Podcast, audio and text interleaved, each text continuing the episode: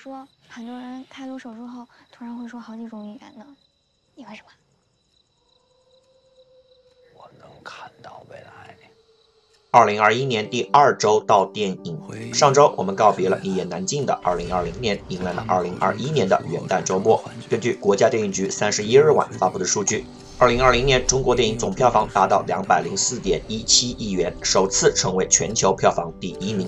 其中，国产电影票房为一百七十点九三亿元，占总票房的百分之八十三点七二。而元旦假期的三天时间内，电影市场收获总票房十二点八二亿，创下了元旦档的票房新纪录。由去年四天加元旦三天合计的内地周票房大爆二十一点三亿，这也是内地周票房在国庆节之后首度重回二十亿大关。在特效影厅方面，IMAX 影厅以四千三百万人民币的票房成绩，创下了 IMAX 中国史上最佳的元旦档票房。周冠军属于万众瞩目的《送你一朵小红花》。这部韩延重回抗癌题材的新作，预售票房就已经达到了两点七亿，成为华语预售票房史的历史前三。在上映首日，该片拿下两点五六亿的单日票房，是中国影史元旦当天的最高票房。截止一月四日，累计票房已突破八亿，在本周之内突破十亿大关，毫无悬念。亮眼的成绩让人不得不感叹，流量确实是一把双刃剑，用的不好，片子大扑；用的好，片子大爆。本片目前在豆瓣有二十六万人次评分，得分目前稳定在七点五。由于有易烊千玺这样的顶级流量主演，客观评价似乎成为了一种稀缺物品。综合反馈来看，本片属于中等偏上水平。抗癌这个题材在中国很难得。国外的同类题材很少像韩延的作品这样触及到家庭等更深层次话题。虽然剧情偏老套，容易煽情，也很容易被观众看出是特地在煽情。但是易烊千玺上一部电影的成功，以及粉丝强大的安利能力，还是吸引了相当一大部分观众前去影院寻找感动。在上映初期，粉丝把这样一部中等偏上的影片刷成一排排的五星好评，让个别路人产生了反感。也有好事者找寻出了本片与其他绝症题材的爱情青春片的诸多雷同之处，使得本片又蒙上了一层疑似抄袭和融梗的阴影。男女主的演技也是众说纷纭，没有定论。不管怎样，这样一部温暖的治愈电影还是被大多数观众所认可的。导演韩延能持续关注到绝症患者这个群体，还是非常难能可贵的。如果他的生命三部曲能够继续制作的话，希望他能更进一步打磨剧本，把类型片容易犯的通病再避免一些。同时，希望他还能获得像《动物世界》这样的指导机会。这么麻烦就别吃饺子了。上周亚军属于喜剧《温暖的抱抱》。这部开心麻花旗下长远的导演处女作，以五点六的豆瓣评分，在元旦三天就拿下了五点二亿的周票房，这一数字已经比上映三周评分六点三的《沐浴之王》高出了一亿。综合评价来看，此片也是尴尬的国产喜剧系列，剧情俗套，演技僵硬，笑点迷茫。就是这样一部片子，偏偏能在元旦档大卖，看来真是片子拍得好重要，选一个好档期更重要。上周季军属于上映进入第二周的《拆弹专家二》，这部由刘德华领衔的口碑动作大片，在次周末成为元旦档唯一动作大片，再度大卖四亿。截至目前，本片累计票房已破八亿，超越夺冠，成为二零二零年度票房榜第五。本片也和《送你一朵小红花》一样，有望在本周内突破十亿大关。接下来就要看这两部电影是否有机会超越十一点二亿的《金刚川》了。二零一九年十月三日。Are you new here? Yes. 你在香岛酒店做过什么？正如很多人所预料的，动画大作《心灵奇旅》的票房在其超高口碑的带动下成功逆袭。在圣诞节周末的粉丝电影和爱情电影的热度退潮之后，本片在次周拿下了一点三亿的票房，比首周末成绩高出了几乎一亿。在大片空窗期的一月，《心灵奇旅》有望继续实现口碑带动票房的逆袭神话。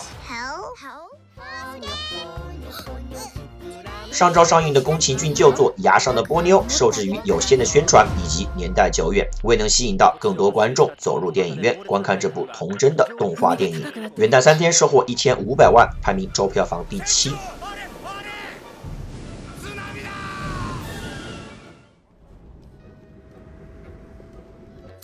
早上好，队员们。下面让我们来看一看本周新片。一月八日上映。《海底小纵队：火焰之环》The Octonauts 海底小纵队是由 BBC 出品的海洋探险动画。故事关于一群活跃在海底的小小冒险家，在团队核心巴克队长的带领下，向未知海域不断探索的故事。除了巴克队长以外，小队还集结了医生、生物学家、摄像师、机械工程师等七名小伙伴，他们都有着各自的爱好和独特的特长。该动画于二零一四年登陆 CCTV 少儿频道，累计已播出五季，积累了诸多低龄儿童粉丝。此次的《火焰之环》也是该 IP 的首部大电影作品，由万达和央视动漫联合出品。此片也已于元旦假期开始点映，点映票房甚至高过了宫崎骏的《崖上的波妞》，排名周票房第六。中国的小学大多将在一月中旬迎来考试周以及寒假，海底小纵队的小粉丝们可以用此片开启快乐的寒假了。我们预计排片比将在百分之五左右，推荐格式二 D。加入海底小纵队，一起冒险吧！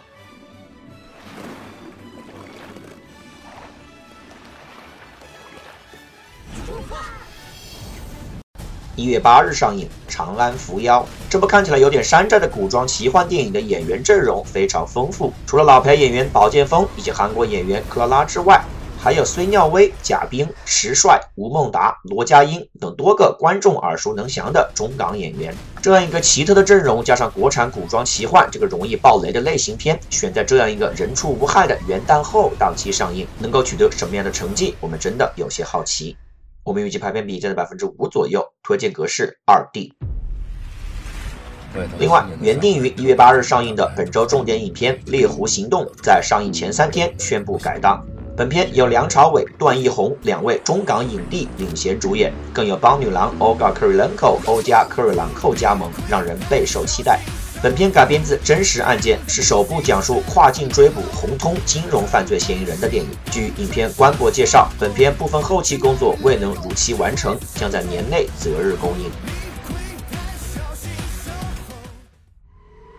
随着2020年的收官，北美影视在2022年的成绩单也最终出炉。根据 Deadline 报道。二零二零年，北美影视共收获二十二点七亿美元年票房收入，其中索尼得益于《绝地战警三》以及去年底发行的《勇敢者游戏二》等影片，凭借四点八五五亿的美元票房成绩，占据了最多的市场份额百分之二十一，终结了迪士尼连续四年统治北美票房的局面。而在疫情期间，华纳在短暂的复工窗口期发行了《信条》，以百分之二十九的数字成为了疫情期间市场份额最高的制片厂。北美影视在二零二零年前两个月取得了十五点八亿美元的票房收入，比二零一九年同期上涨百分之七点三。这在当时让很多业内人士看好全年票房有望超过二零一九年的一百一十三点二亿美元的成绩收官。然而，很快之后，影院因疫情停业六个月，即使接下来展开复工，也多是勉强保持运营状态。大多数大片的出，大多数大片的出逃，使得只有大多数大片的出逃，也使得只有一小部分较受瞩目的影片选择了在下半年在院线首映。然而，取得的成绩远远不及疫情之前的水平。往往的年末总结，业界都会分析好莱坞在一年内有哪些出色的战略措施或者需要调整的失误。而在疫情撼动影视行业根基的这一年，大多数人的关注点在于今后制片厂对于院线窗口期的态度会有着怎样的变化。随着疫情形势的不断变化，我们或许将在二零二一年迎来院线流媒体的最终决战，以及影视行业的重大变革。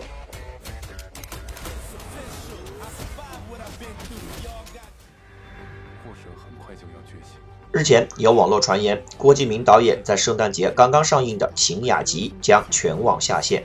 目前，猫眼、淘票票两大购票平台已经检索不到该片排场，搜索《秦雅集》已经无法显示该片的资料。随后，秦雅集官博发文：“秦雅之约，感恩相守，此生无悔，侍奉为荣。”自郭敬明十二月三十一日发文对十五年前的抄袭案受害者庄宇正式道歉之后，有网友猜测他的道歉和此番秦雅集被下线和近期完成的中欧投资协定谈判有关，联想到最近中国乔丹商标案的宣判，他们都代表了中国知识产权领域的典型，是中国进入知识产权保护新时代的标志。借着这一事件，我们也希望更加健全的法律能够让创作者们得到应有的保护和保障。由于2021年春节较晚，外加近期各地零星疫情多发，内地电影市场在一月又将迎来一个冷淡的空窗期。小红花和拆弹二何时破十亿？又有哪些中小成本电影能够爆冷突围？让我们拭目以待。我是 Cloud，我们继续下周到电影。